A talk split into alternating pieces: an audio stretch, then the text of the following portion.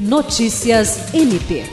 Representando o Procurador-Geral de Justiça do Ministério Público do Estado do Acre, Danilo Lovisaro do Nascimento, a Procuradora-Geral Adjunta para Assuntos Administrativos e Institucionais, Rita de Cássia Nogueira Lima, participou, na manhã desta quarta-feira, do desfile cívico e militar em alusão ao 7 de setembro, que neste ano marca o bicentenário da independência do Brasil, quando deixou de ser uma colônia de Portugal e passou a ter uma autonomia política como nação.